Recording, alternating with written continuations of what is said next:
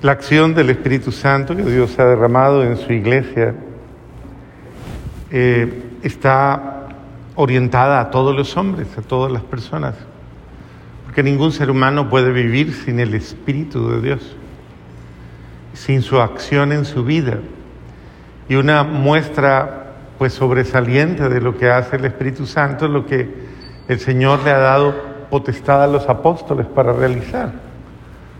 Pero eso no quiere decir que es potestativo únicamente de unos cuantos, sino que cuando Dios da la gracia se la da a todos. De hecho, todos tenemos el orgullo de decir soy bautizado. Y luego, soy confirmado. Eso quiere decir que la acción del Espíritu en toda su plenitud ha llegado a nosotros. La vida sacramental es para todos. Que del pueblo de Dios se van eligiendo unos para ciertos servicios en la iglesia es normal. Entonces algunos van a ser eh, diáconos, otros presbíteros, otros obispos, otros...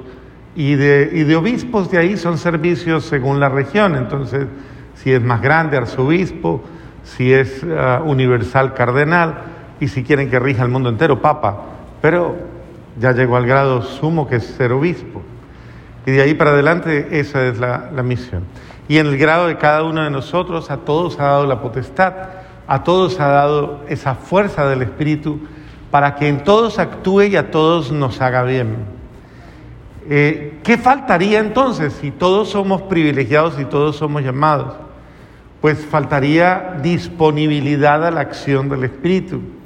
Es decir, esa actitud por medio de la cual nosotros no estamos, como dice la segunda lectura y como lo, lo dicen los párrafos intermedios del Evangelio, no estamos viviendo según pues las apetencias del mundo del demonio y de la carne, las trivialidades de la vida diaria. Y pues como lo dice el Señor, porque donde está tu tesoro, está tu corazón. Entonces, de esa manera, una persona que ya tiene satisfechas todas sus cosas, es decir, que como que ya se ha saciado de vanidades, se ha saciado de su ego y cree. Entonces mucha gente dice, pues, o sea, como que no aspira a más. Y esto nos puede llegar a suceder porque pues ya tengo comida, ya tengo cama, tengo televisor, tengo qué sé yo, y vas comprando más cositas, una maquinita para lavarte los pies o para hacer para sacarte los callos, otra cosa para almohadas para relajarte cosas así. Y tu vida se va volviendo bellísima por esas bobaditas. Pero de ahí para allá no hay nada más. Y tu vida sobrenatural, y tu vida espiritual, y tu, y tu servicio eclesial, y tu acción de amor en el mundo. Mire, esto es del Evangelio que dice Juan, eh, le prohibimos porque estaban expulsando demonios en tu nombre. Y uno se pone a pensar, ¿quién haría eso?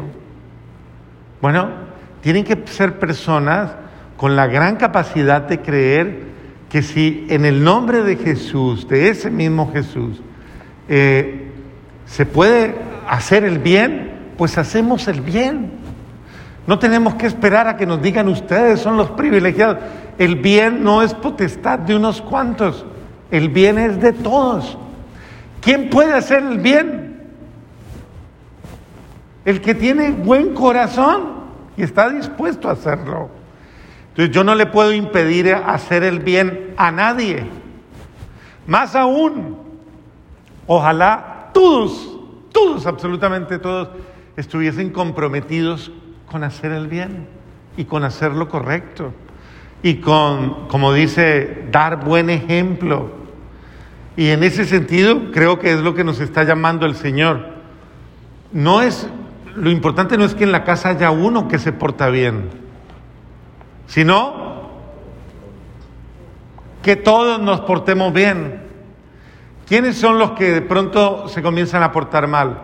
Los que comienzan a, tener un ego demasiado grande, un yo demasiado grande, por medio del cual no se les puede de pronto decir nada, no, no se les puede eh, pedir nada y así por el estilo, porque se van volviendo Tal vez personas autosuficientes que no necesitan de nosotros.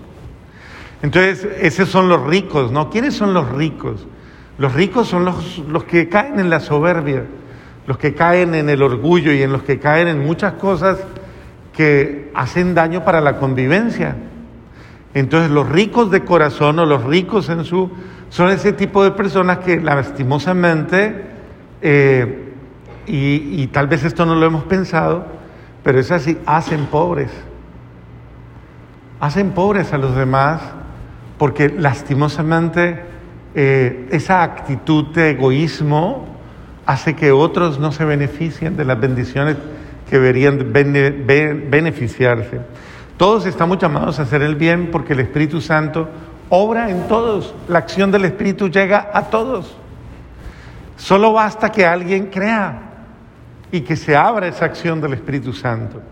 Entonces el Señor nos está invitando a que dejemos que el Espíritu Santo nos guíe, nos forme, nos ilumine, nos enseñe y nos instruya. Y antes bien, nos muestre lo que nos separa de Dios, nos muestre lo que nos aleja de Dios. Por eso dice, si hay una parte de ti, de tu ser, que te aleja de Dios, quítala del camino, arráncala. Es decir, es el desapego a aquello que es malo en mi vida. Uno tiene que hacer un examen de conciencia y evaluar qué cosas para mí son apegos irregulares, enfermizos, cosas que me apartan de Dios.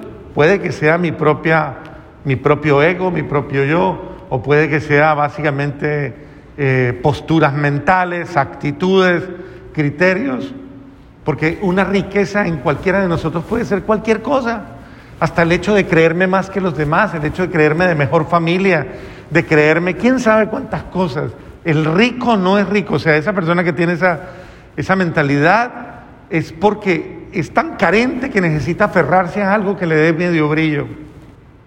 Entonces, eh, no encuentres tu fortaleza o tu sustento en ello, sino precisamente que sea el Espíritu Santo el que te respalde y que sea la acción del Espíritu Santo el que te fortalezca y que sea Él el que te potencie, incluso te, te capacite para que puedas tú servir a la comunidad, servir a los hermanos. Y en este sentido eh, es importante que estimulemos, al contrario, estimulemos a los demás con nuestro buen ejemplo, con nuestra buena actitud a hacer el bien. Mire que es Juan, precisamente, y es, eh, este, creo que Sarón, el hermano de Moisés, el que van y se quejan y dicen, oiga, y estos, ¿por qué no le prohibimos a estos eh, eh, que se manifieste el Espíritu de Dios en ellos? No, ¿cómo le vamos a ¿Cómo vamos a prohibir o a sentir celos o a, en, lo más mínimo? Toda acción donde hay alguien haciendo algo bueno, hay que estimularlo. Y hay que decirle, ánimo, sigue haciendo lo bueno que estás haciendo, porque ciertamente el Espíritu Santo está actuando en ti. Entonces no seamos de los que apagan el fuego de Dios, de los que si un hombre se está portando bien en su hogar, ¿por qué desestimularlo? Si un hijo es buen hijo, si una esposa es buena esposa, si hay un buen trabajador, si hay una persona haciendo el bien, ¿por qué siento envidia yo? ¿Por qué voy a sentir envidia porque esa persona hace las cosas bien o hace las cosas con buen espíritu? No, al contrario, alegrémonos Siempre gocémonos del bien que hacen los demás.